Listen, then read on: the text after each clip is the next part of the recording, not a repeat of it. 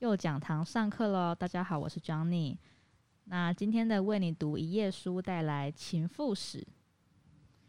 会选这本书是因为我看到了它封面的一句话：“婚姻的锁链太过沉重，所以通常需要两个人才扛得动，有时候则要三个人。”我觉得这句话很酷。好，你是很有，对不起，我是大福啦。你是要发表关于小三的看法是？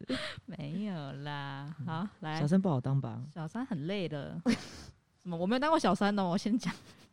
在在场没有人当过小三。好，好，我从第十六页开始。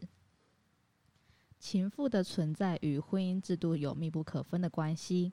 婚姻是人类社会最基础的习俗制度，而情妇不言可喻，意味着对婚姻的不忠。有时出轨的是丈夫，有时则是妻子。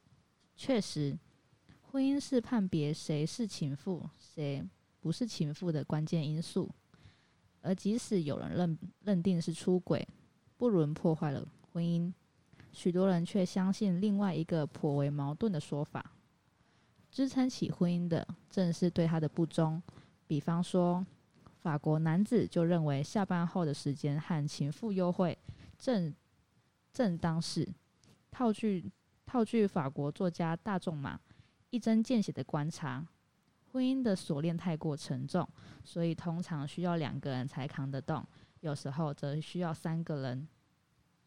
这种婚姻与情妇的关联，还要加上东方的妾妇穿越时间与地域的藩篱，几乎深深铭刻在每一个主要文化里。英国亿万富翁吉米·戈德史密斯爵士死时，身旁围绕着现任妻子、前妻以及情妇们。他们曾讲出相当知名的评论：男人娶了他原来的情妇以后，就自动创造出妻子、前妻以及情妇们。他曾讲出相当知名的评论。念错了啦，念念错行了啦。没关系，你就从你原本要念那一行接下去啊。我们听众朋友会原谅我们的，我觉我相信你们各位。好，他曾讲出相当知名的评论：男人娶了他原来的情妇以后，就自动创造出一个职缺。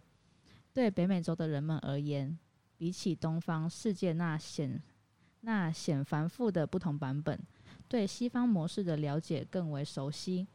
而这并不出奇，在东方世界里，情妇关系尤其以约定俗成，也就是妾妇和侧室。好，那今天的为你读一页书就到这边，谢谢大家。等一下，那那个先停停一下，我可以，因为情妇史有上下两册，嗯，所以下册你也会念吗？好，我等下一起念。那我可以再请问你一个问题吗？你为什么挑这一段？